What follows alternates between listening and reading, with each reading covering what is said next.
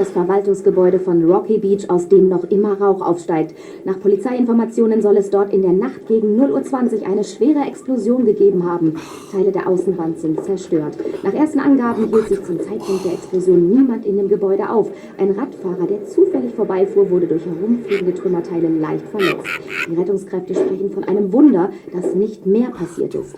Eine nahegelegene Umspannstation wurde durch die gewaltige Detonation schwer beschädigt. Der Strom in der Region Rocky Beach war für mehrere Stunden ausgefallen. Die Feuerwehr konnte den Brand mittlerweile unter Kontrolle bringen. Die Ursache der Explosion ist aber noch völlig unklar. Wir konnten eben kurz mit Inspektor Cotter vom Polizeirevier Rocky sprechen, dem Leiter der Ermittlungen hier vor Ort. Er wollte Brandstiftung als mögliche Ursache nicht ausschließen. Möglich sei aber auch, dass eine defekte Gasleitung die Explosion ausgelöst hat. Nähere Angaben sind zurzeit noch nicht möglich. Hier stehen mittlerweile Spezialisten bereit. Sie werden mit ihren Untersuchungen zur Brandursache beginnen, sobald die Feuerwehr das Gebäude freigibt. Die große Frage ist jetzt, welchen Einfluss die aktuellen Ereignisse auf die 200-Jahr-Feier der Stadt haben werden.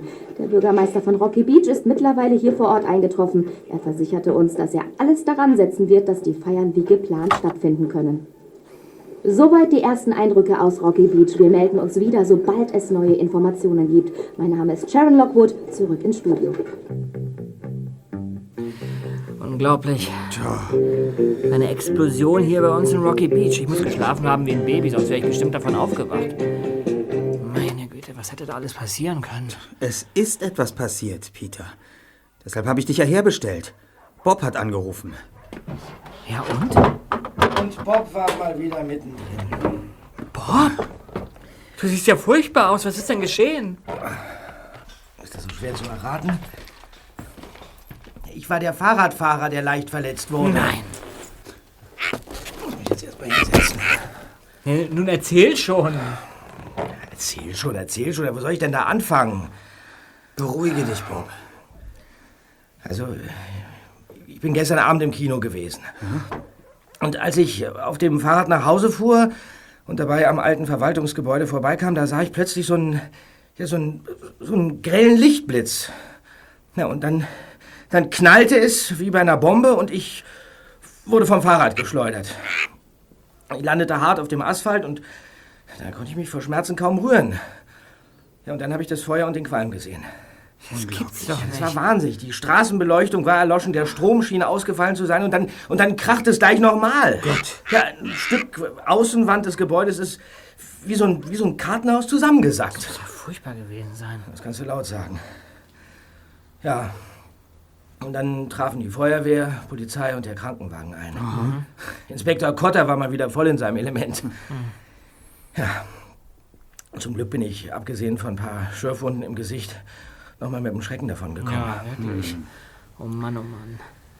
Naja, das war es eigentlich auch schon. Boah, ich kann euch sagen, also auf die Erfahrung, in unmittelbarer Nähe eines explodierenden Hauses vom Fahrrad zu fliegen, ja, hm. hätte ich gerne verzichtet. Glaube ich dir. Obwohl ich dir, Justus, äh, bereits ansehe, dass du liebend gern mit mir getauscht hättest, oder? Naja, lieben gern wäre übertrieben, aber hm. ich frage mich, ob es nicht durch eine genaue Beobachtung des Vorgangs möglich gewesen wäre, etwas über die Ursache der Explosion herauszufinden. Justus. Also, soll das ein Witz sein? Aber das war doch kein Vorgang, Justus. Das, das, das war eine ausgemachte Katastrophe. Ja, ja. Und, und glaub mir, kein Mensch der Welt hätte in dieser Situation irgendwas beobachten können. Das ging doch alles viel zu schnell. Als ich begriffen hatte, was überhaupt geschehen war, da, da, da stand dieser Rubbish George schon neben mir. Der Rubbish George? Ja, dieser, dieser stadtbekannte Penner. Der stand plötzlich da und hat mir geholfen. Aber das ist ja ganz komisch. Das, das hatte ich ganz vergessen. Das ist mir gerade jetzt erst wieder eingefallen. Was denn? Ja, das mit dem Rubbish George. Ach so, Hast so, du ja, Inspektor ja. Cotter erzählt, dass Rubbish George ebenfalls vor Ort war? Ja, das sagte ich doch gerade. Das ist mir gerade in dieser Sekunde wieder eingefallen. Hm, dann gibt es also einen weiteren Zeugen, von dem die Polizei noch nichts weiß. Möglicherweise konnte Rubbish George den Vorfall genauer beobachten. Wie dem auch sei. Bob, ich bin froh, dass dir nichts passiert ist. Ist doch klar. Das kannst du laut sagen, Erster. Ja. Mann, Mann, Mann, Mann, Mann. Äh, hm? sag mal, Peter. Ja? Was ist denn das überhaupt für ein Brief da in deiner Hand? Der an uns? Äh, der Brief, ja, ja, ja, ja, ja. der Brief. Äh, äh, der, der, der Postbote hat ihn mir gerade noch in die Hand gedrückt. Aha. Komisch.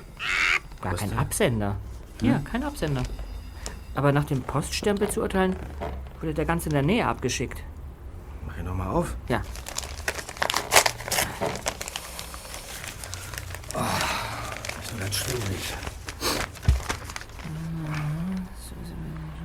Na, sag schon, Zweiter, was steht drin? Äh, äh, etwas, das wohl witzig sein soll. Geht es etwas präziser? Ja, äh, hier, hier, Justus, lies selber.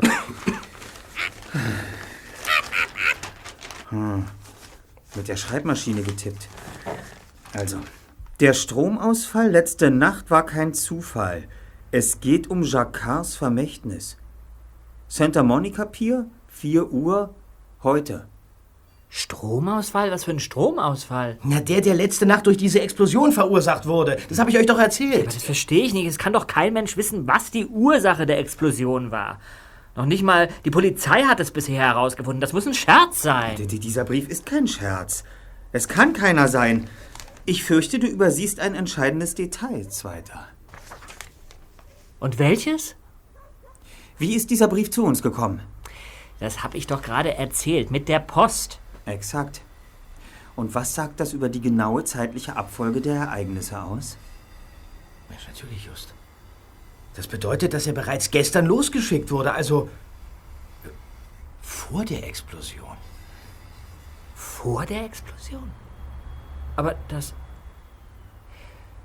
Das heißt ja. Dass der Absender dieses Briefes mindestens einige Stunden vorher wusste, dass es einen Stromausfall geben würde. Der Poststempel ist von gestern. Es gibt also keinen Zweifel. Dieser Brief ist kein Scherz, Kollegen. Vielmehr ein anonymer Hinweis. Die entscheidende Frage ist, wer hat ihn uns geschickt? Und wieso? Das ist doch ganz einfach. Der Brief ist beinahe so etwas wie ein, wie ein Auftrag. Und es sieht so aus, als müssten wir nur heute Nachmittag zum Santa Monica Pier gehen, um ihn anzunehmen. Erstklassig kombiniert, Bob, aber wer auch immer dahinter steckt. Wir sollten uns nicht unvorbereitet zum Treffpunkt begeben. Dieser Fall. Fall? Was für ein Fall? Ich würde die Explosion des Verwaltungsgebäudes schon als Fall bezeichnen. Und genau deshalb werden wir zum Santa Monica Pier fahren und sehen, wer der Unbekannte ist und was er zu sagen hat. Wir haben noch ein paar Stunden Zeit, bevor wir uns auf den Weg machen müssen. Die sollten wir nutzen. Was hast du vor, Just? Ich werde Inspektor Cotta anrufen. Vielleicht gibt es schon Ergebnisse von der Spurensuche, von denen die Presse noch nichts weiß. Und dann haben wir noch die Botschaft selbst. Hier, Jacquard. Dieser Name ist der einzig konkrete Hinweis. Die Zeit sollte reichen, um mehr über diesen Mann in Erfahrung zu bringen. Ja, ein bisschen weiß ja wohl jeder über ihn. Jean-Marie Jacquard, das ist ein weltberühmter französischer Maler. Seit ungefähr 20 Jahren tot. Auf Auktionen erzielen seine Bilder Höchstpreise. Ich meine mal gelesen zu haben, dass äh, drei oder vier der zehn teuersten Gemälde der Welt von Jacquard stammen. Ach ja? Sechs. Es sind nicht weniger als sechs. Gut, dann sind es sechs. Ja, aber die Frage ist, ob wirklich der Jacquard gemeint ist. Da hast du recht, Peter. Äh, Trotzdem sollten wir erstmal mehr über den Jacquard herausfinden, solange uns eine weitere Spur fehlt.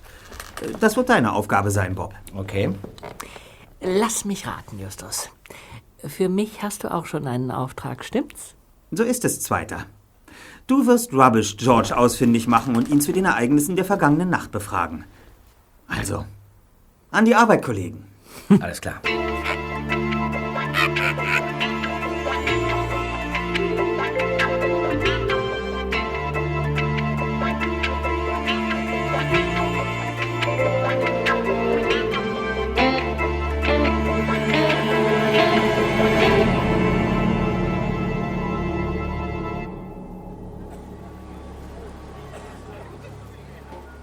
Trotz des schlechten Wetters war der Santa Monica Pier voller Menschen. Musik, Kindergeschrei und das Rattern einer kleinen Achterbahn drangen zu den drei Detektiven herüber, als sie auf der Uferstraße von ihren Rädern stiegen. Justus sah auf seine Uhr. Wir haben noch Zeit genug, um die Rechercheergebnisse zu besprechen. Ich habe mit Inspektor Cotter telefoniert. Ja und? Wie zu erwarten war, ist die Spurensicherung noch nicht besonders weit, aber ein Ergebnis gibt es immerhin schon. Die Explosion war kein Unfall. Vielmehr haben die Beamten Spuren einer Bombe gefunden. Was, eine Bombe? Du meinst, du meinst, das war ein Anschlag? Es sieht so aus. Wer die Bombe gelegt hat und warum, ist noch nicht klar. Cotter sagte, der Täter hätte seine Spuren gut verwischt. Ja, nicht ganz so gut, wie die Polizei glaubt. Ich habe mit Rubbish George gesprochen. 10 Dollar musste ich für seine Info locker machen. Aber die Investition hat sich gelohnt. Inwiefern? Er hat einen Mann gesehen, kurz bevor die Bombe explodierte. Unmittelbar bevor Bob mit dem Fahrrad vorbeikam. Ja, ja, weiter, weiter. Nach der Beschreibung von Rubbish George war er groß, kräftig gebaut und in einen schwarzen Mantel gekleidet. Er kam aus Richtung des Verwaltungsgebäudes. Ob er aber drin war, das konnte Rubbish nicht beschwören. Er stieg in eine schwarze Corvette, Baujahr äh, 1958 und fuhr Richtung Küste. Tja, und das Schönste? Ja. Rubbish George kannte den Wagen. Du machst Witze. Darf ich fortfahren? Ja, Er gehört einem Mann, den man in bestimmten Kreisen den Nachtschatten nennt. Den Nachtschatten? Was soll denn das für ein Kerl sein? Jemand, der die schmutzige Arbeit für andere Leute macht, wenn man ihm genug dafür bezahlt. Tja, und am Ende des Gesprächs hat Rubbish George mich gewarnt. Wir sollen nämlich die Finger von der Sache lassen, Justus. was ist denn bei deinen Recherchen herausgekommen, Bob? Äh, bei meinen Recherchen, ja, nicht besonders viel, fürchte ich. Hm? Ja, also äh, Jacquard war äh, ein berühmter Maler. Seine Bilder hängen in Museen der ganzen Welt. Äh, Jean-Marie Jacquard starb äh, nach einer schweren Krankheit im Alter von 68 Jahren. Er war mit seiner Managerin, einer Halbinderin namens Nandita Rai, verheiratet. Die ist inzwischen ebenfalls tot. Und ähm, die beiden hatten einen Sohn. Inyas Chender heißt der. Inyas. Inyas. Aha, Inyas. komischer Name, ja? Ja, ist ein indischer Name. Was der Sohn heute treibt, habe ich leider nicht herausfinden können. Aber was ganz interessant ist, es gibt eine Jacquard-Gesellschaft, die sich mit dem Leben und Werk seines Vaters beschäftigt, also Ausstellungen organisiert und so weiter. Interessant ist vielleicht noch, dass einer von Jacquards engsten Freunden, der Maler Raul Hernandez, hier in der Gegend lebte. Ja. Ähm, der war Mexikaner, hat sich später in Kalifornien niedergelassen. Und äh, Jacquard war daher häufiger in Kalifornien zu Besuch. Ah, ja, ja. Sein Freund Hernandez ist aber auch schon seit zehn Jahren tot. In Oxnard gibt es äh, das berühmte Hernandez-Haus. Ich hatte noch etwas Zeit, mich in dem kleinen Museum umzusehen, um Hernandez Werke kurz zu begutachten. Und? Naja, also im Gegensatz zu Jacquard, dessen Bilder so einen unverwechselbaren Stil haben, kann man Hernandez Kunst schon mal leicht verwechseln. Er war ja nicht nur Maler, sondern auch Bildhauer und hat nie seine eigene Bildsprache gefunden. Ah, ja. Bei seinen Bildern versuchte er sich so in allen erdenklichen Maltechniken, also äh, Landschaftsmalerei, Stillleben, Aktmalerei und so weiter. Und viele seiner Werke sind Anamorphosen. Anamorphosen? Das habe ich noch nie gehört. Was ist denn das? Anamorphosen sind verschobene, verschobene Bilder. Das muss man sich so vorstellen. Bei einer Anamorphose Ja. arbeitet der Maler mit ähm, perspektivischen Verzerrungen. Genau. Also er zieht das Motiv so extrem in die Breite, dass es für den Betrachter aus der normalen Perspektive äh, nicht sofort zu erkennen ist. Ja, es sei denn, man sieht sich das Gemälde aus einem sehr spitzen Winkel an und entzerrt es damit. Wie bei diesen Tempomarkierungen auf der Straße, die sind eigentlich auch verzerrt. Ja, ja, ja. Und zwar genau so, dass man sie gut erkennen kann, wenn man im Auto oder auf dem Fahrrad sitzt. Verstehe. Genau so ist es. Hernandez hat auch einige Bilder geschaffen, die noch viel komplizierter verschlüsselt sind. Da reicht es nicht, äh, sich in einen bestimmten Winkel zum Bild zu stellen. Da braucht man speziell geformte Spiegel, die die Darstellung entzerren. Faszinierend. Gibt es in diesem Museum solche Bilder? Na, leider nicht. Das Hernandez-Haus beherbergt nur so eine kleine Sammlung. Viele der Gemälde von ihm sind im Laufe der Jahre im Besitz äh, privater Sammler gelandet. Ja. Kommen wir noch mal zu Jacquard. Ja. Äh, hast du da etwas zum Stichwort Vermächtnis gefunden? Hm, eigentlich gar nichts. Ach, schade. Jacquard hat bereits zu Lebzeiten einen Riesenhaufen Geld mit seinen Bildern verdient. Das hat er ausgegeben, als er noch lebte und vererbt, nachdem er gestorben war. Also da gibt es jetzt kein großes Geheimnis oder so, wenn du das meinst. Na schön. Warten wir ab, was uns der geheimnisvolle Absender unseres Briefes zu sagen hat. Hm. Ob er wohl schon hier ist? Tja, möglich. Dummerweise wissen wir nicht, nach wem wir Ausschau halten sollen. Ja. Der Pier ist ja nicht gerade klein. Da treiben sich viel zu viele Leute rum. Keine Sorge. Der Absender des Briefes weiß offenbar genau, mit wem er es zu tun hat. Er wird schon mit uns Kontakt aufnehmen, da bin ich ganz sicher. Vorsicht, Bob! Der Junge auf den Rollerblades! Hey, kannst du nicht aufpassen? Hier, diesen Umschlag soll ich euch geben. Spielt keine Rolle, jetzt nehmt schon. Moment mal, wer bist du? Wer hat dich beauftragt? Hört zu, du Wichtigtour, ich habe keine Ahnung, klar? Ich habe 20 Dollar dafür kassiert, dass ich euch das hier in die Hand drücke und der Rest ist mir egal. Jetzt nehmt schon. Erst wenn du uns sagst, wer dich geschickt hat. Ach ja? Dann lasse ich ihn ihm fallen. Hör mal. Ihr habt nur eine Viertelstunde Zeit. Das gibt's doch nicht. Was hat denn das zu bedeuten? Tja, das bedeutet, unser Informant möchte noch ein Weilchen inkognito bleiben. Mach doch erst mal den Umschlag auf, Just. Ich bin ja schon dabei. Na? Drei vergilbte Briefumschläge. Mit verblasster Tinte beschrieben. Raul Hernandez. Sunset Cliffs Boulevard 12. Oxnard, Kalifornien. Und der Absender? Jacquard. Auf allen dreien. Alle drei sind schon mal geöffnet worden. Mach's nicht wieder so spannend, Erster. Moment. Hör zu. 29. Juni. Lieber Raul, es ist kaum vorstellbar, aber allein das Sitzen am Tisch, das Halten des Stifts kostet mich heute viel Kraft. An Tagen wie diesen bin ich überzeugt, dass mir nicht einmal mehr eine Woche bleibt. Aber eine Woche ist zu wenig, Raul. Ich brauche mehr Zeit, um Feuermond zu malen. Im Moment mache ich kaum Fortschritte. Schon die Größe der Leinwand jagt mir Angst ein. Und nichts klappt auf Anhieb. Ich hoffe nur, dass ich es schaffen werde, das Bild zu beenden, bevor mein Leben zu Ende geht. Du weißt, wie viel mir das Bild bedeutet. Es ist vielleicht das Wichtigste, das ich je gemalt habe. Ich bin zu müde, um mehr zu schreiben. Grüße vom anderen Ende des Lebens. Jean-Marie. Ein Brief von Jean-Marie Jacquard an seinen alten Freund Raul Hernandez, den er offenbar kurz vor seinem Tod geschrieben hat. Aber wie kommt er in die Finger von diesem Skaterburschen? Ja. Hm. Dann nehmen wir uns doch mal den zweiten Brief vor.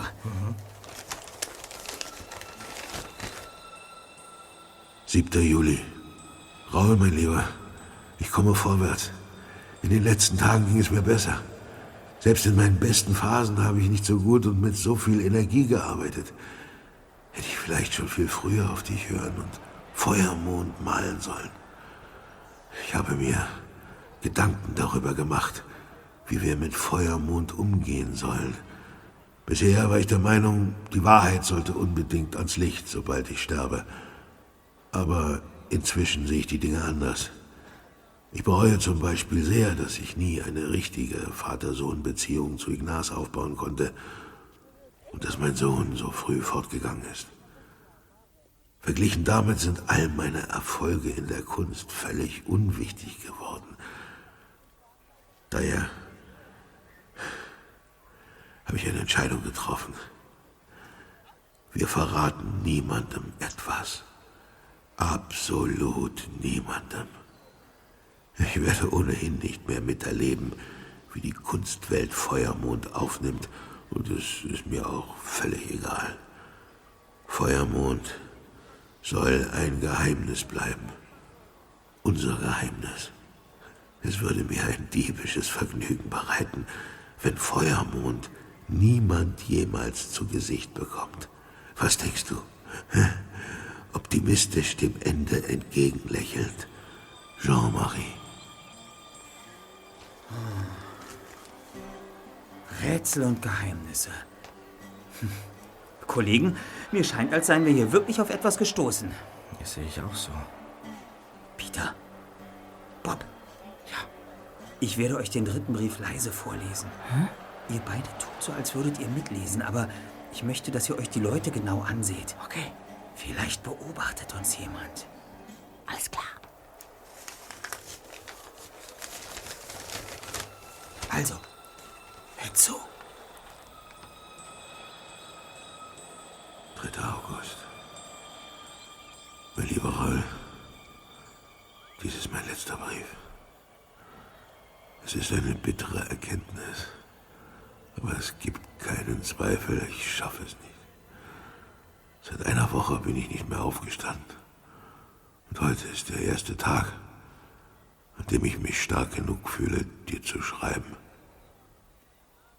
Es ist seltsam zu wissen, den definitiv letzten Brief an seinen besten Freund zu schreiben.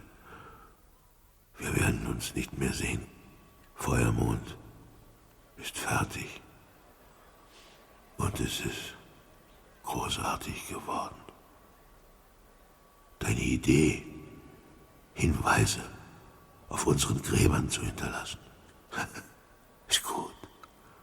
So werde ich lächelnd aus dem Leben scheiden können, in dem Wissen, dass nur die Klügsten jemals hinter das Geheimnis kommen und einen Blick auf die Wahrheit werfen können. Otto ist auf dem Weg zu dir. Lassen wir dem Schicksal seinen Lauf.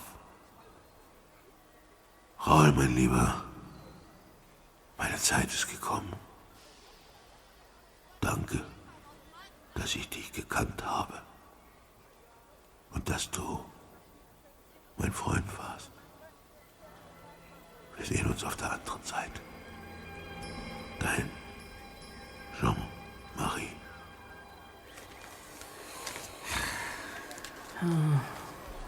Das war's, Kollegen. Das ist ja richtig traurig, oder? Schon seltsam. Jacquard ist so berühmt, dass er für mich immer nur ein Name war. Nie ein Mensch. Aber dieser Brief.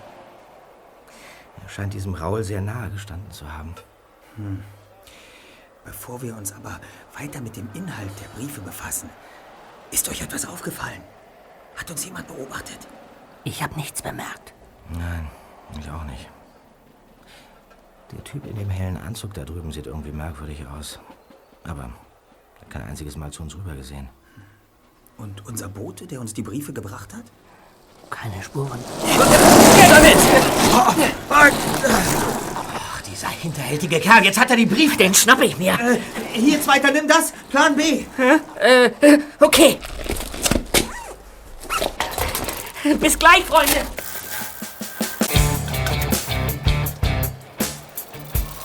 Peter nahm die Verfolgung auf. Der Bote schoss auf seinen Blades durch die Menschenmenge, als sei sie gar nicht vorhanden. Doch dann rammte der Bursche plötzlich einen Spaziergänger und geriet ins Taumeln. Er stürzte, rappelte sich auf und schon war der zweite Detektiv bei ihm. Er bekam den Jungen am Ärmel seines T-Shirts zu fassen, doch der riss sich los und fuhr weiter. Der zweite Detektiv raste hinterher. Aber am Ende des Piers, wo die Menschenmassen sich auflösten, hatte Peter keine Chance mehr. Er blieb schließlich stehen und blickte ihm schwer atmend nach, bis der Junge an der nächsten Straßenecke verschwunden war.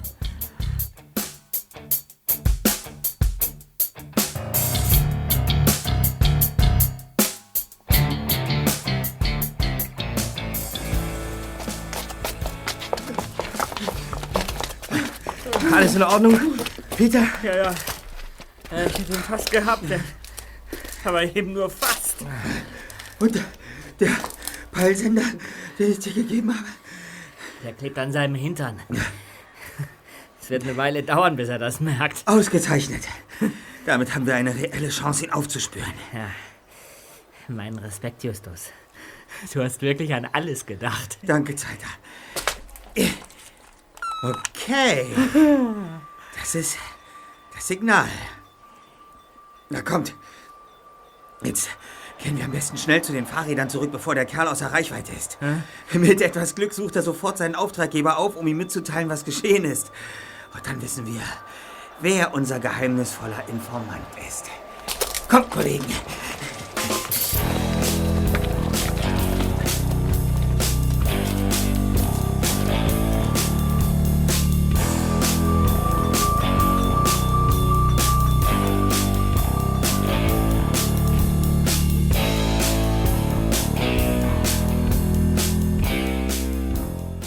Drei Detektive verfolgten den Boten durch halb Santa Monica, ohne ihn dabei ein einziges Mal zu Gesicht zu bekommen.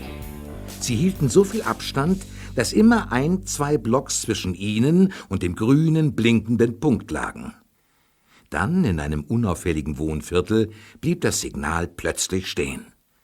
Justus, Peter und Bob fuhren noch ein Stück weiter, bis sie nur noch eine Straßenecke von dem Boten trennte. Und dann sahen sie ihn.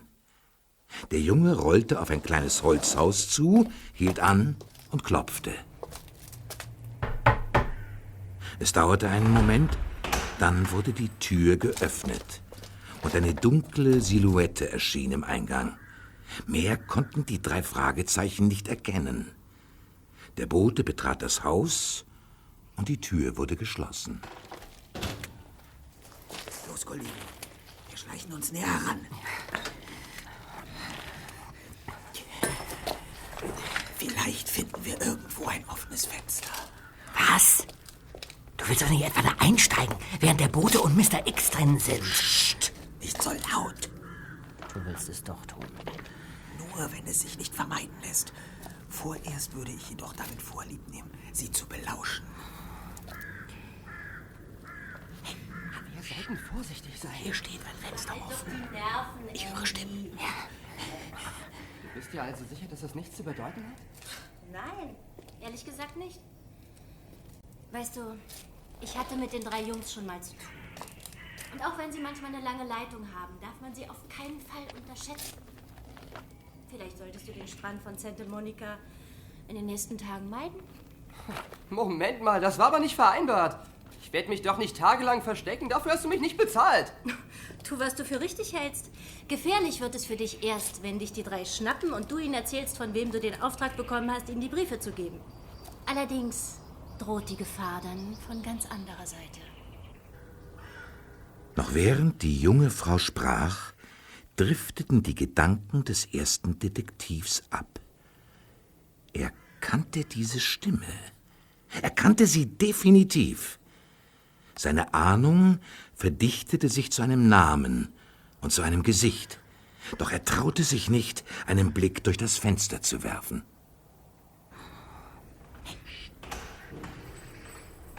Dann fahre ich mal wieder. Okay, Miller, bis dann.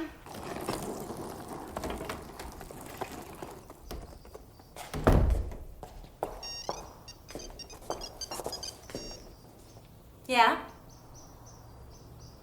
Guten Tag, Monsieur. Ah, ah. Na, nein, alles bestens verlaufen, wie besprochen. Ja, ich. Ja, ich habe Zeit. Worum geht es denn? Aha. Ah ja. Gut.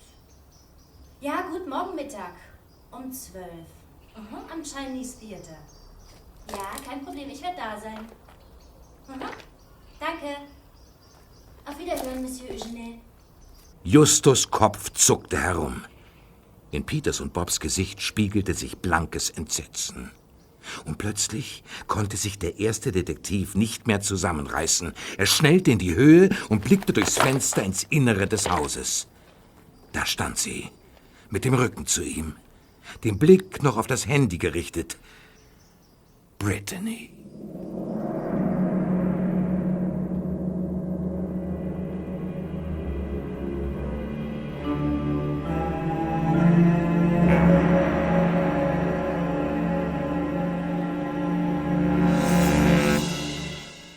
Ihrer Zentrale, dem Wohnwagen auf dem Schrottplatz, hatte Justus aus der hintersten Ecke des Aktenschranks einen alten Zeitungsartikel herausgesucht.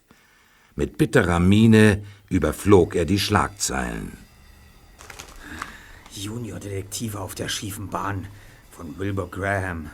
Wie es Victor Eugenie mit Hilfe der drei Fragezeichen zum wiederholten Male beinahe gelang, Kunstschätze im Wert von mehreren Millionen Dollar zu stehlen. Das der Polizei bestens bekannte Jugendtrio lieferte nun erneut eine Vorstellung der Extraklasse ab und entlarvte sich dabei selbst als die verantwortungslosen, selbstgerechten Teenie-Gören, die sie schon immer waren. Justus. Ach, der legendäre Kunsträuber und Meisterdieb Victor Eugenie, dem es seit Jahrzehnten gelingt, der Polizei in ganz Europa Schnippchen zu schlagen, ist vor wenigen Monaten beim Bergsteigen ums Leben gekommen. Das zumindest gaukelte er seinen Verfolgern vor. Um seine Todestarnung zu bewahren, schickte er den drei Fragezeichen einen vermeintlich letzten Brief, in dem er das Versteck seiner Kunstraubbeute im Wert von mehreren Millionen Dollar nannte. Der Plan des Meisterdiebs, Justus Jonas und seine minderjährigen Spürhunde, das seid ihr, sollten das Versteck ausfindig machen und die Gemälde bergen. Um die Pseudodetektive zu überwachen, schickte Eugenie ihnen außerdem einen eiskalten Engel in Gestalt der hübschen Blondine Brittany, die den ersten Detektiv mühelos um den Finger wickelte. Oh, ich fass es nicht. Justus. Ein Hormonschub ließ bei Justus Jonas offensichtlich nicht nur die Pickel sprießen, ich könnte, sondern auch wilde Fantasien. Er glaubte der attraktiven Brittany, dass sie an einer schweren Krankheit litte. Der unverantwortliche Teenager war sofort bereit, seiner Angebeteten die wertvollen Gemälde zu überlassen, um die vermeintlich rettende Operation zu bezahlen. Och, was für eine Schande. Es war ausschließlich einem Journalisten der Los Angeles Times zu verdanken, dass die Bilder in letzter Sekunde sichergestellt werden konnten. Die Verwirrung, die Justus Jonas und seine naiven Freunde stifteten, verhinderte jedoch die Festnahme von Victor Eugenie und seiner Komplizin, der neuen Herzdame des ersten Detektivs. Ach, mit diesem Fall dürfte sich das Ansehen, dass sich die drei Fragezeichen bei der Polizei von Rocky Beach unbegreiflicherweise steht hier erworben hatten, endgültig erledigt haben. Ach, ich könnte noch immer aus der Haut fahren, Kollegen. Nun lass doch diesen blöden Artikel erst da. Nein! Doch!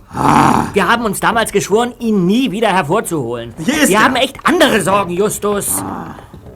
Ich meine Brittany. Sie steckt doch hinter all dem. Zum Glück weiß sie noch nicht, dass wir ihr auf die Schliche gekommen sind. Aber wenn ich dich vorher nicht sofort vom Fenster weggezogen hätte, dann... Ja, ist ja gut, Peter, ist ja gut. Justus kommt ja überhaupt nicht zu Wort, so wie du dich aufregst. ich reg mich auf. Ja, du regst dich auf. Komm schon, Just. Wir müssen uns einigen, was wir jetzt tun sollen. Hä? Und dieser Artikel... Dieser Artikel kennzeichnet den niederschmettertsten Tiefpunkt unserer Detektivkarriere. Und soll ich dir auch sagen, warum, Bob? Ja. Nicht wegen der boshaften Verleumdungen, die Wilbur Graham in so hübsche Worte gepackt hat, sondern weil er recht hat. Ich war ein absoluter Volltrottel. Und es war purer Zufall, dass wir heil aus der Geschichte herausgekommen sind. Ich, ich, ich, ich hätte damals bei Brittany vom ersten Tag an skeptisch sein müssen, dann, dann wäre das alles nicht passiert. Ich, Blödsinn, du konntest überhaupt nichts dafür, Justus. Doch. Nein. Äh, wa- Wahrscheinlich wäre jeder auf sie reingefallen. Das ist doch jetzt völlig egal. Die Geschichte ist längst vorbei. Ja. Viel wichtiger ist doch, was wir jetzt tun sollen. Hä? du hast recht. Eugenie also. Ja. Er ist zurück. Unbegreiflich. Nachdem wir damals aufgedeckt hatten, dass sein Tod nur vorgetäuscht war, muss die Polizei ihm mächtig auf den Fersen gewesen sein. Ich, ich hatte eigentlich erwartet, dass er für längere Zeit untertaucht, aber da habe ich ihn wohl unterschätzt. Und Brittany? Jedenfalls verfolgen beide einen Plan. Ja, so viel ist klar. Aber was für ein Plan soll das sein? Warum spielt Brittany uns die Jacquard-Briefe zu? Ja, Das liegt doch auf der Hand. Sie führt etwas im Schilde, genau wie beim letzten Mal. Und sie will uns für ihre Zwecke benutzen. Ach. Und wie? Ich meine, was sollten wir denn zu ihren Gunsten tun? Das ist mir absolut schleierhaft. Aber ich weiß, wie wir es herausfinden. Ach, Brittany hat doch mit Eugenie gesprochen. Und sie haben sich verabredet. Morgen Mittag, 12 Uhr, am Chinese Theater. Das liegt in Hollywood. Gleich um die Ecke. Moment, Moment, Moment, ganz kurz mal. Brittany sagte am Telefon nicht, dass sie sich morgen mit Eugenie trifft. Sie nannte nur den Ort und die Zeit. Morgen um 12 kann am Chinese Theater alles Mögliche passieren. Auch wieder wahr. Ja. Aber so oder so. Wir sollten da sein. Dann wissen wir mehr. Brittany legt uns nicht nochmal rein. Sind wir uns darin einig? Na klar. Und wie sieht's mit dir aus, Erster? Hey, hallo, Justus. Sag mal, hörst du überhaupt zu? ähm. Äh, wie? Ähm. Ja. Ja.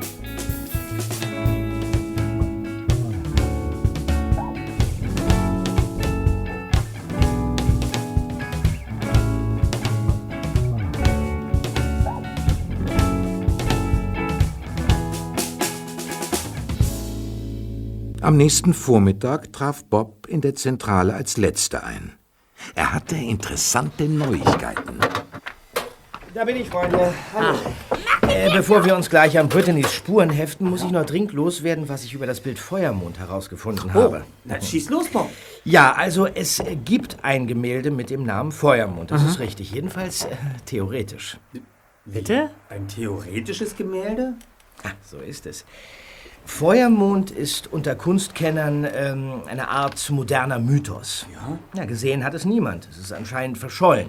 Und viele Leute glauben, dass es das Bild nie gegeben hat und das Ganze, ja, nur ein Märchen ist. Ein Märchen? Aber die Briefe von Jacquard beweisen doch das Gegenteil. Ja, so ist es zweite. Aber wenn die Existenz von Feuermond in Fachkreisen trotz dieser Briefe angezweifelt wird, lässt das nur zwei logische Schlussfolgerungen zu. Entweder die Briefe sind Fälschung und stammen gar nicht von Jacquard, oder die Briefe sind echt, nur hat sie bisher kaum jemand zu Gesicht bekommen. Aha. Tja, und aus diesem Grund habe ich eben noch mal das Museum aufgesucht, in dem die Werke von Raoul Hernandez ausgestellt sind. Aha. Also der Künstler, dem Jacquard die drei Briefe geschrieben hat. Ja, ja, schon klar. So, und jetzt stellt euch mal vor, was ich rausgefunden habe. Spuck schon aus, Bob. Eine rätselige Mitarbeiterin hat es mir erzählt. Die drei Jacquard-Briefe, die wir in den Händen hielten, sind erst vor wenigen Wochen auf irgendeinem verstaubten Dachboden in Oxnard entdeckt worden. Was? Bis vor kurzem wusste kein Mensch, dass die überhaupt existieren. Nach Hernandez Tod muss sie sich wohl irgendjemand unter den Nagel gerissen und dann vergessen haben. Vergessen. Jedenfalls wurde der Fund der Briefe in Fachkreisen bekannt und heiß diskutiert, ohne dass jedoch ihr Inhalt veröffentlicht wurde. Das äh, wollte die Jacquard-Gesellschaft sich für die nächste große Ausstellung aufheben, als äh, Bonbon sozusagen. Interessant. Naja, doch, das Beste kommt noch. Kurz nachdem der Fund der Briefe bekannt wurde, wurden sie gestohlen. Vor einer Woche nämlich. Sag mal, bedeutet das etwa, jemand hat die Briefe gestohlen, um sie uns zum Lesen zu geben? Eine weitere Frage, über die wir bis jetzt nur Mutmaßungen anstellen können. Ja. Und zum Schluss habe ich noch etwas über die Hinweise auf den Gräbern recherchiert, äh, von denen in dem äh, dritten Brief die Rede war. Mein Respekt, Bob. Das nenne ich sorgfältiges Recherchieren. Ja, also ganz klar. Einer muss doch das Denken übernehmen, nachdem unsere erneute Begegnung mit Brittany unseren ersten so aus der Bahn geworfen hat. Sehr witzig, Bob. Ja, also passt auf. Jacquard und Hernandez müssen noch zu Lebzeiten veranlasst haben, dass an ihren Grabstätten irgendein Hinweis versteckt wird. Ein Hinweis auf Feuermond. Tja, und im Internet wurde ich dann fündig. Inwiefern? Auf Hernandez Grabstätte in Oxnard steht neben dem Namen und den Geburts- und Todesdaten nur ein Satz. Warte mal, ich habe es mir hier notiert. Ist es auf Französisch? Ich bin jetzt nicht der beste Französischkenner. Na, ich bin gespannt. Okay, also, ähm, si tu as vu le monde, tu as déjà vu beaucoup, mais tu ne connais encore que la moitié de la vérité. Das heißt übersetzt, hast du die Welt gesehen, dann hast du viel gesehen und kennst doch erst die halbe Wahrheit. Seltsam. Was hat das wohl zu bedeuten? Bedeutet das überhaupt was? Hm, und ob? Denn auf Jacquards Grabstein in Paris ist ebenfalls ein Spruch eingraviert. In der Übersetzung lautet er, also auf der anderen Seite, hast du das letzte Werk gesehen, dann hast du viel gesehen und kennst doch erst die halbe Wahrheit. Ja, ich stimme dir zu. Es hat was zu bedeuten. Nur was? Was glaubst du, Erster? Äh, Ich habe nicht die geringste Ahnung. Justus wird wohl erst wieder klar denken können, Peter, wenn wir hinter Brittany's Geheimnis gekommen sind. Hm, sehe ich genauso. Und deshalb sollten wir uns mal langsam auf die Socken machen. Es ist schon nach elf. Oh ja. Also los. Packen wir es an, Freunde. Ja. Nun komm schon, Justus.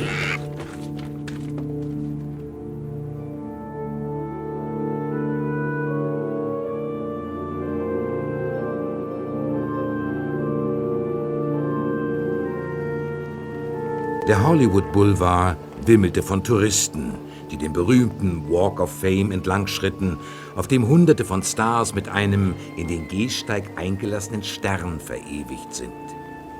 Peter parkte seinen MG unter einer Königspalme auf der anderen Seite des Chinese Theater und beobachtete den Eingang.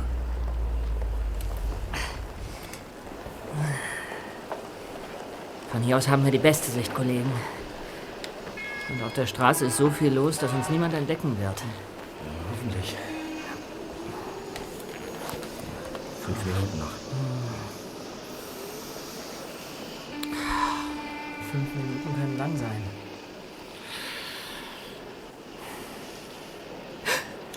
Da ist sie. Wo? Da vorne an der Mauer. Mit der Zeitung in der Hand. Das Mädchen mit der Baseballmütze. Tatsächlich. Das ist sie. Ob sie uns gesehen hat? Ich glaube nicht. Sie scheint nach jemand bestimmtem Ausschau zu halten. Außerdem rechnet sie nicht mit uns.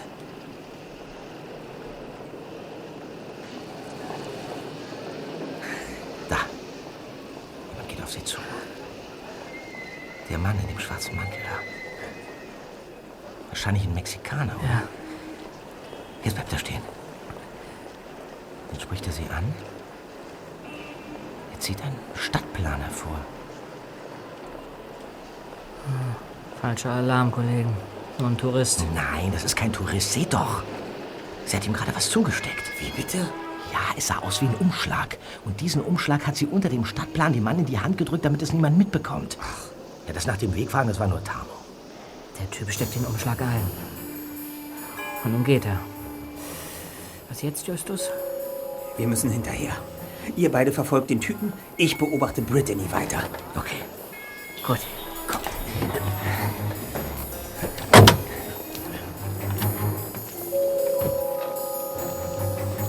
Die drei Detektive kletterten aus dem Wagen, nickten einander kurz zu, dann trennten sich ihre Wege.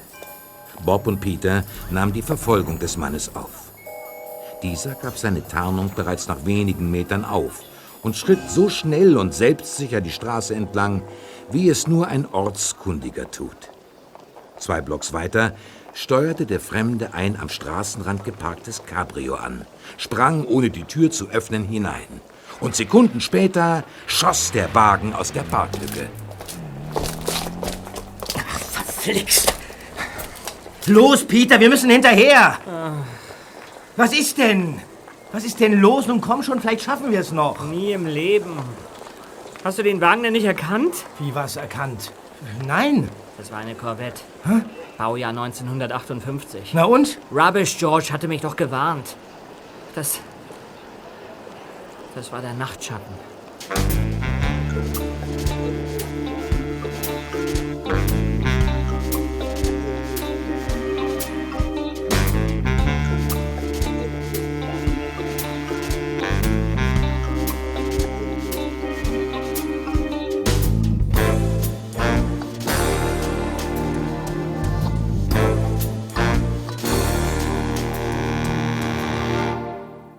Brittany warf einen Blick auf die Uhr, faltete die Zeitung zusammen und machte sich langsam auf den Weg. Justus folgte ihr unauffällig und ließ sie nicht aus den Augen. Sie war kaum wiederzuerkennen. Ihre Kleidung, ihr Gang, alles wirkte fremd, wie eine Maske. Nein, nein, dies war nicht die Maske. Dies war ihr wahres Gesicht. Die Brittany von damals hatte eine Maske getragen. Nichts an ihr war echt gewesen, weder ihr Lächeln noch ihre Krankheit. Von ihrem Interesse an Justus ganz zu schweigen. Justus blieb stehen. Was sollte die Heimlichtuerei eigentlich?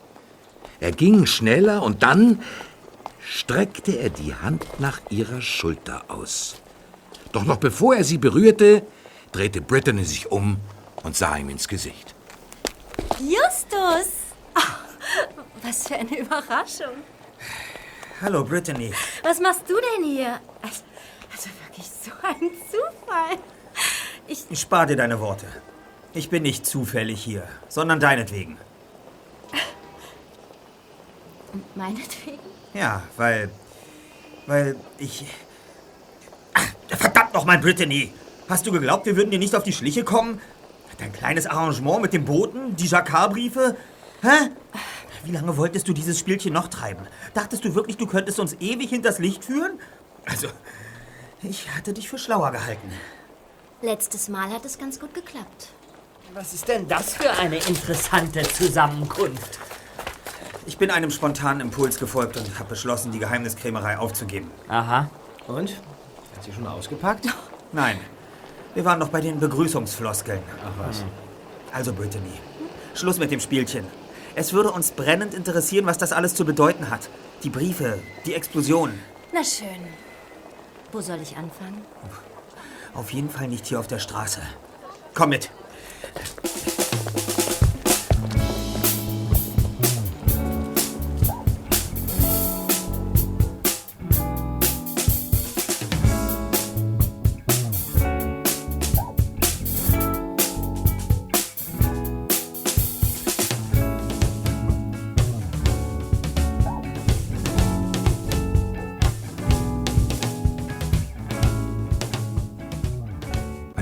Viertelstunde später saßen die vier etwas abseits der Touristenmeile in einem schäbigen Café und tranken in der hintersten Sitzecke schlechten, lauwarmen Kaffee. Brittany hatte die Mütze abgenommen und sah nun beinahe wieder so aus wie damals. Doch Justus wurde trotzdem den Eindruck nicht los, dass ihm ein vollkommen fremder Mensch gegenüber saß. Also. Wo soll ich anfangen? Wie wär's, wenn du uns erzählst, was diese Nummer mit dem Skater-Typen sollte? Und mit dem anonymen Brief? Ja. Ich. Nein, nein, nein, nein. Ich habe noch eine bessere Idee. Erzähl uns doch einfach, warum du uns schon damals nach Strich und Faden belogen und betrogen hast. Bitte, Peter. Das geht noch etwas leiser und weniger auf. Nein, ist schon gut, Justus. Er hat ja recht. Ihr habt alle recht. Ich schulde euch eine Erklärung. Ich meine, ich habe euch verraten und ausgeliefert. Besser hätte ich es nicht formulieren können. Aber ich schwöre euch, ich hatte keine Ahnung, was ich tue. Ach. Nichts von dem, was ich dir damals über mich erzählt habe, Justus, ist die Wahrheit. Ich gehe nicht mehr zur Schule und ich wohne nicht mehr bei meinen Eltern. In Wirklichkeit bin ich Schauspielerin. Zumindest wäre ich es gern. Wie alle Leute rund um Hollywood. Und was wurde aus deinen Hollywood-Plänen? Gar nichts natürlich. Stattdessen habe ich in einem Fastfood-Restaurant gearbeitet. ja, und dann bin ich eines Tages einem Mann begegnet, einem vornehmen Franzosen, der mir einen Job anbot. Der Auftrag lautete, fahr nach Rocky Beach und nimm Kontakt zu Justus Jonas auf. Schmeiß dich an ihn ran und wickel ihn um den Finger, behauptet, du hättest eine schwere Krankheit. Und, naja, Erzähl weiter. Ähm, nachdem ich den Auftrag angenommen hatte, sah ich Eugene nicht wieder. Er rief mich an, ich informierte ihn über den Stand der Dinge und er teilte mir dann mit, wie es weitergehen sollte. Aber eins müsst ihr mir glauben. Ich hatte keine Ahnung, was wirklich hinter der Sache steckte. Du hattest keine Ahnung? Wenn ich mich recht erinnere, habe ich dir damals die gesamte Geschichte über Eugene erzählt. Dass er ein Verbrecher ist, der uns schon einige Male hinters Licht geführt hat. Dass Ja. er wertvolle Gemälde auf der ganzen Welt gestohlen hat. Ja, ich weiß, aber Eugene stellte die Sache anders dar. Er sagte mir. Naja, er, er sagte mir, dass du nicht ganz ernst zu nehmen seist. Oh. Und du hast ihm geglaubt. Ja, sagen wir so. Er hat genug gezahlt, um seinen Aussagen Glaubwürdigkeit zu verleihen. Genug gezahlt? Ja, Und wie viel müssen wir dir zahlen, damit du uns glaubst? ich weiß jetzt, dass ich einen Fehler gemacht habe. Okay, okay, okay. Wir kennen die Geschichte von damals, aber was ist mit jetzt? Was ist mit der Explosion? Was ist zum Beispiel mit den Briefen und Eugenie? Ich habe Kontakt zu ihm. Vor einer Woche rief er mich an und fragte, ob ich wieder für ihn arbeiten wolle. Da habe ich ja gesagt. Ich, äh, ich habe Eugenie auch jetzt kein einziges Mal zu Gesicht bekommen. Alles läuft übers Telefon. Die Bezahlung für meine Botengänge finde ich in Umschlägen vor Ort. Ich weiß nicht, wo Eugenie steckt und was er genau plant. Ich weiß nur, es ist ihm ungeheuer wichtig. Und er ist in Kalifornien. Deshalb habe ich euch den anonymen Brief geschrieben. Ich fürchte, ich verstehe immer noch nicht ganz, Brittany. Oh, ist das so schwer zu begreifen? Ich habe Eugenies Aufträge diesmal nicht angenommen, um Geld zu verdienen, sondern um ihm das Handwerk zu legen. Um meine Fehler von damals wieder gut zu machen. Durch äh, anonyme Briefe? Nein, natürlich nicht. Ich weiß, dass ich es nicht allein schaffe, Eugenie zu überführen. Ich brauche Hilfe. Leute, die Eugenie kennen, mit einem Wort euch. Also habe ich nachgedacht und mir überlegt, dass ich euch anonyme Hinweise geben könnte, damit ihr in diesem Fall ermittelt. Aha. Du wusstest, dass es um Jacquards Vermächtnis geht, richtig? Ja, davon hatte Eugene einmal gesprochen. Und ich wusste auch von dem Stromausfall, den er unbedingt herbeiführen wollte. Diese Information hatte ich von Eugenes Komplizen, den ich hin und wieder treffe. Er sollte die Sache durchziehen. Aber die Explosion war von Eugene nicht geplant. Deshalb war er ziemlich sauer auf den Kerl. Kommen wir noch mal auf die drei Briefe zurück. Ja. Du hast uns also das anonyme Schreiben geschickt, damit wir zum Santa Monica Pier kommen und die Jacquard-Briefe lesen. Mhm, ganz genau. Mein Auftrag war es, den Umschlag von Eugenes Komplizen entgegenzunehmen und in einem Geheimversteck in Santa Monica zu deponieren. Ich habe mir ausgerechnet, dass mir eine Viertelstunde Zeit bliebe, in der ihr den Umschlag untersuchen könntet. Also habe ich Andy Miller angerufen, der mir noch einen Gefallen schuldete, und ich habe ihn gebeten, euch den Umschlag, den ich selbst gerade abgeholt hatte, in die Hand zu drücken und euch eine Viertelstunde später wieder abzunehmen, damit ich ihn wiederum rechtzeitig in das Versteck bringen konnte. Aha. Und dieses ganze Verwirrspiel nur, damit du nicht selbst in Erscheinung treten musstest. Tja, so ist es. Und ist Eugenes Komplize, der für die Explosion verantwortlich ist, der Mann, dem du eben am Chinese Theater den Umschlag gegeben hast? Ja. Ich habe ihm die Bezahlung für die beiden Jobs, für den Diebstahl der Briefe und für den Stromausfall übergeben. Aha, ja, dann, dann stimmte unsere Vermutung. Der Nachtschatten ist Eugenes Komplize. Und zwar bei allem, was er tut. Der scheint ein gefährlicher Mann zu sein. Mhm. Den Eindruck habe ich auch. So gefährlich, dass sogar Eugene Angst vor ihm hat. Wie bitte? Eugenie und Angst? Naja, ich habe den starken Eindruck, dass er dem Mann nicht zu nahe kommen will. Aber, weiß nicht, jetzt bin ich... Oh, Moment. Ja, bitte? Ah, Monsieur Eugene. Nein, äh, nein, ist alles in Ordnung. Es ist, hat alles wie gewohnt geklappt. Aha. Ja. Ja. Ja, ich habe verstanden. Wann? Morgen Abend. Aha. Aber natürlich, Monsieur, kein Problem. Einen Moment bitte. Ja, ich notiere. Aha. Ja, alles klar. Ich werde da sein. Aha. Auf Wiederhören. Das war er. Ach, was du nicht sagst. Hat er etwa einen neuen Auftrag für dich? Allerdings. Ich soll morgen Abend in Los Angeles ein Päckchen für ihn abholen, wieder mal. Der Mann, den ihr Nachtschatten nennt, wird es mir geben. Danach bringe ich das Päckchen zu einem Taxistand und dann ist mein Auftrag erledigt. Was, zu einem Taxistand?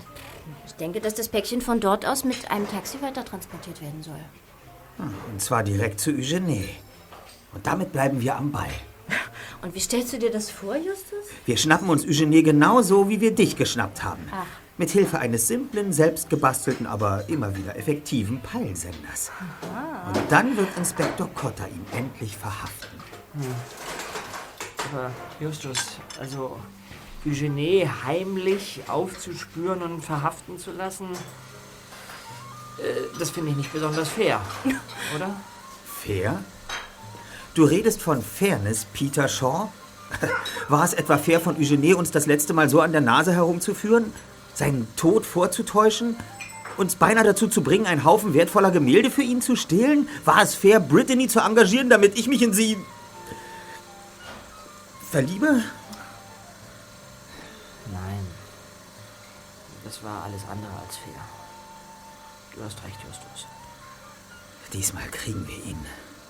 Den Meisterdieb.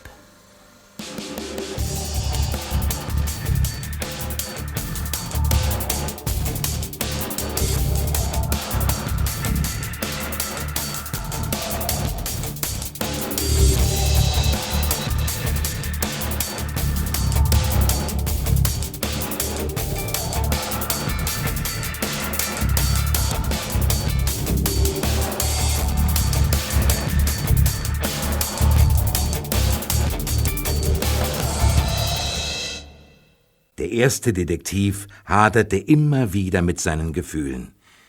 Konnte man Brittany tatsächlich trauen? Doch nun war es zu spät, sich darüber weitere Gedanken zu machen. Am nächsten Abend saßen die drei Fragezeichen in Peters MG und beobachteten, wie Brittany die Beifahrertür des Taxis öffnete kurz mit dem Fahrer sprach, das präparierte Päckchen mit dem Peilsender in den Wagen legte und die Tür wieder zuwarf. Das Taxi fuhr an und fädelte sich in den Verkehr ein.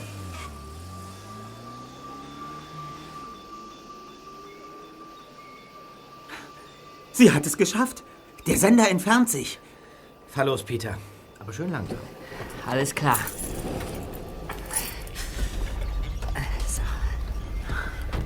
Nun geht es ums Ganze.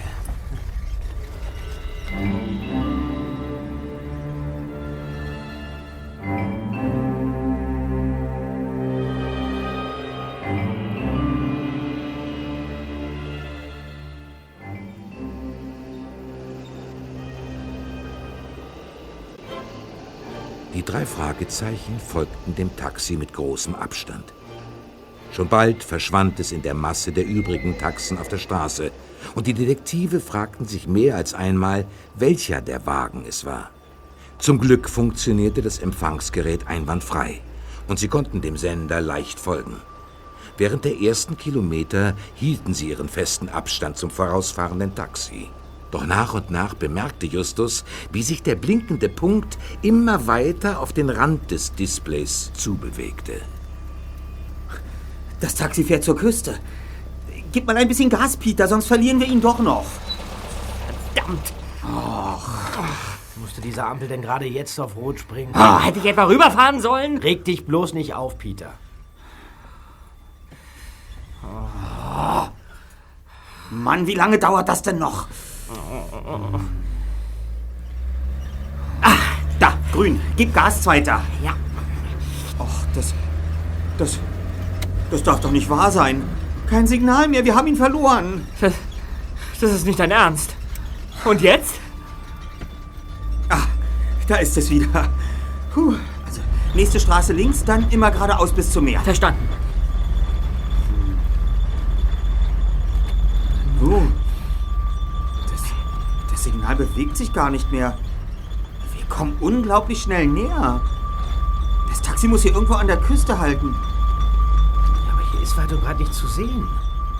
Kein Haus, kein Auto, gar nichts. Mach die Scheinwerfer aus und halt an, Peter. Wie der Chef befehlen. So, raus, Kollege.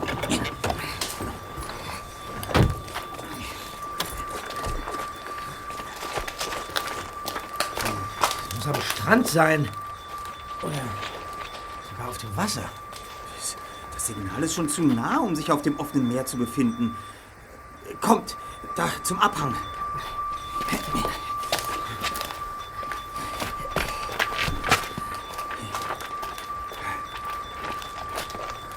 Da unten steht ein kleines Strandhaus. Kein Zweifel. Der Sender befindet sich im Inneren des Hauses. Ich schalte den Empfänger jetzt ab. Ja, und was schlägst du nun vor, Esther? Die Treppe, die zum Haus führt, ist vollkommen dunkel. Wenn ich vorsichtig bin, wird die Person in dem Haus mich nicht bemerken, wer auch immer es ist. Falls ich Eugenie sehe, gebe ich euch ein Zeichen und ihr ruft Cotta an. Alles klar? Alles klar, okay. Bis gleich, Kollegen.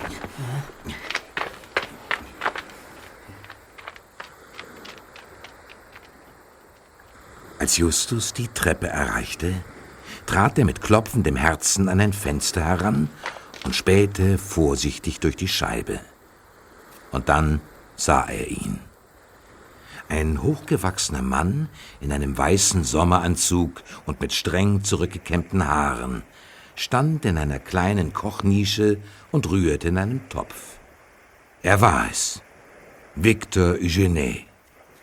Justus drehte sich um und gab seinen beiden Kollegen das vereinbarte Zeichen. In diesem Moment öffnete sich das Fenster. Diesmal hat es aber lange gedauert, Justus Jonas. Wie meinen Sie das, Mr. Eugenie? Komm doch zur Haustür. Da lässt es sich angenehmer plaudern. Ich öffne dir. Ganz wie Sie meinen.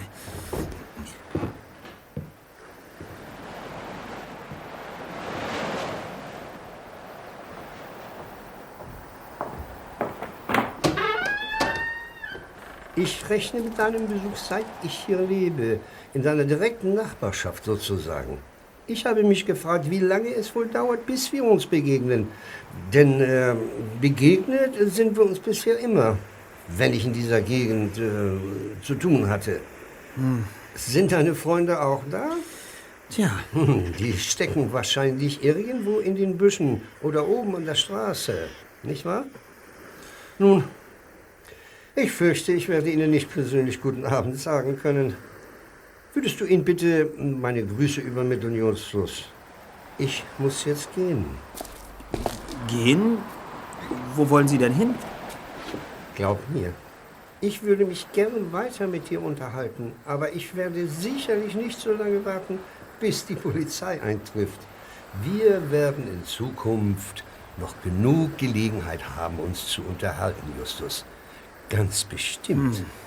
Ich wünsche euch noch einen schönen Abend. Sie gehen nirgendwo hin, Mr. Eugene. beeindruckend, Peter. Wirklich beeindruckend. Du kannst von Glück sagen, dass du nicht auf mir gelandet bist. Der Anzug war sehr teuer und ich hätte auf einer Reinigung bestehen müssen. Sehr witzig, Mr. Eugene. Aber Sie kommen hier nicht weg. Es ist vorbei. Bedauerlich. Aber ich habe es wirklich eilig, Freunde. Entschuldigt mich. Was hat er denn jetzt vor? Aus der Hütte kommt er doch nicht raus. Das war auf der anderen Seite. Hinterher, Kollegen.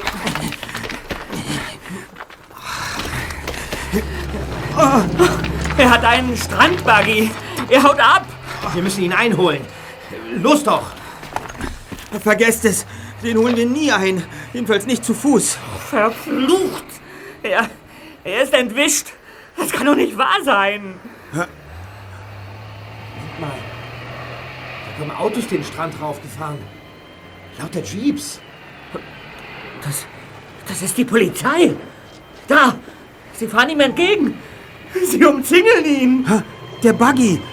Könnt ihr ihn noch sehen, Kollegen? Ich vermute, er hat sich in der Dunkelheit aus dem Staub gemacht und die Polizisten haben es noch nicht einmal gemerkt und jagen sich nun gegenseitig. Das weißt du doch gar nicht, Just. Da unten sind mindestens 20 Jeeps. Wie sollte Eugene den denn wischen können? Er kann, Peter. Eugene kann. Was ist denn jetzt? Irgendwas ist doch passiert. Warum bleiben denn alle stehen? Das ist Inspektor Cotta. Inspektor Cotta, was ist passiert? Reden Sie doch, Inspektor. Ist der Eugene... Ist der... Er ist entwischt, nicht wahr, Inspektor? Irrtum, Justus. Wir haben ihn.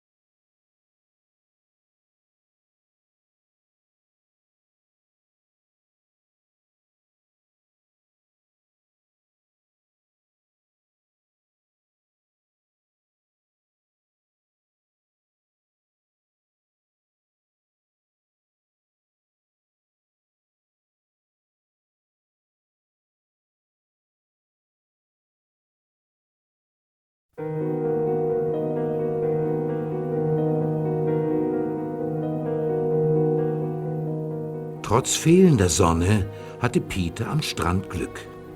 Rubbish George hatte es sich auf einer Bank bequem gemacht und biss gerade in ein Sandwich, als der zweite Detektiv auf ihn aufmerksam wurde. Er ging auf den bärtigen Mann zu. Guten Morgen, Rubbish George. Sieh an, ein Detektiv. Ist das ein gutes oder schlechtes Zeichen?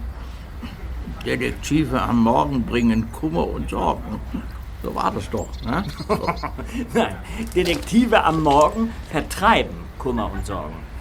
Ähm, sag mal, George, mir ist da was zu Ohren gekommen, worüber ich gern mit dir reden würde. Und zwar über die letzte Nacht. Na, zu Ohren gekommen. Ja? Wem nicht? Das war ein ganz schöner Knall, was? Hä? Na, guck nicht so verdacht da. Ich rede von der Explosion. Du doch auch, oder? Äh, ja, ja, ja, genau. Mein Freund Bob war ganz in der Nähe, als es passierte. Und er sagte, du wärst auch da gewesen. Mhm. Möglich. Bitte? Möglich. Ah, ja, und ich, ich wollte dich fragen, ob du vielleicht etwas gesehen hast. Äh, also, äh, ja. Äh, hast du letzte Nacht etwas beobachtet, das mit der Explosion zusammenhängt? Mhm. Ja. Was denn? Erst wird bezahlt. Und zwar in klingender Münze. Ah, Na schön.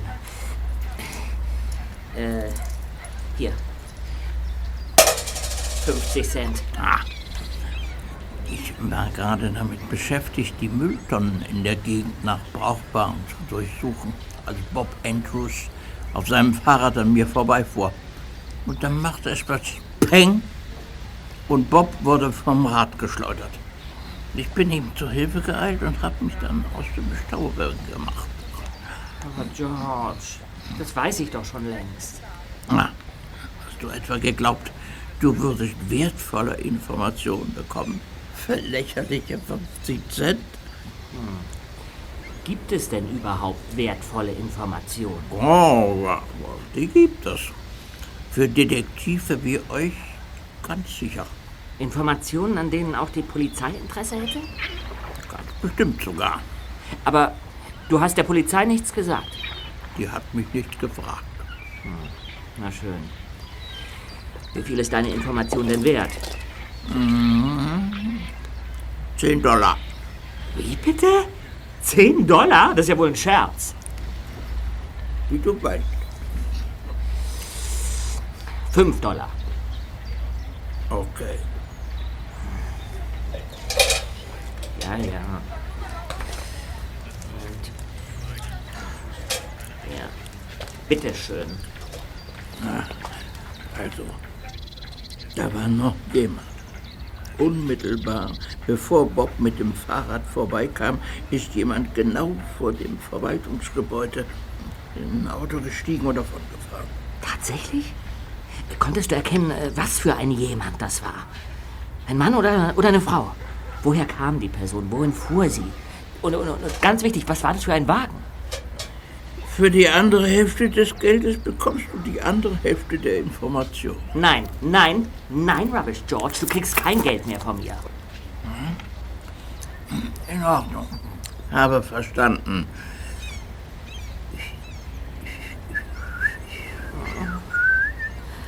Ich hab überhaupt nicht mehr so viel. Wie bedauerlich.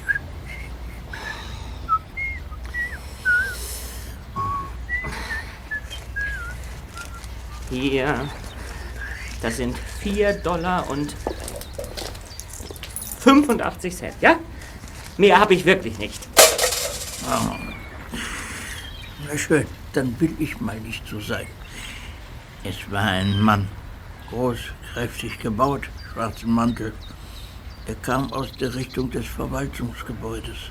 Ob er wirklich drinnen war, weiß ich nicht. Er stieg in eine schwarze Corvette, Baujahr 58. Ein, ein Wahnsinnswagen. Und, und fuhr in Richtung Küste davon. Aha. Das ist alles, was ich gesehen habe. Noch, noch irgendetwas? Ja. Die letzte Information gibt es gratis obendrauf. Zwecks Aufrechterhaltung unserer guten Geschäftsbeziehungen. Es gibt nicht viele Menschen in dieser Gegend, die eine auf Hochglanz polierte 58er Corvette fahren. Kenne den Wagen. Er gehört einem Mann, den man in bestimmten Kreisen den Nachtschatten nennt. Natürlich kann ich mich irren, aber wenn es wirklich der Nachtschatten war, dann solltet ihr Detektive euch besser aus der Angelegenheit raushalten. Und äh, wieso? Was, was ist denn das für ein Kerl? Jemand, der die schmutzige Arbeit für andere Leute macht, wenn man ihm genug dafür bezahlt. Er ist skrupellos. Mit solchen Leuten ist nicht zu spaßen, Peter. Passt also auf euch auf. Es wäre doch sehr bedauerlich, wenn eine meiner profitabelsten Spendenquellen versiegen würde. Ah.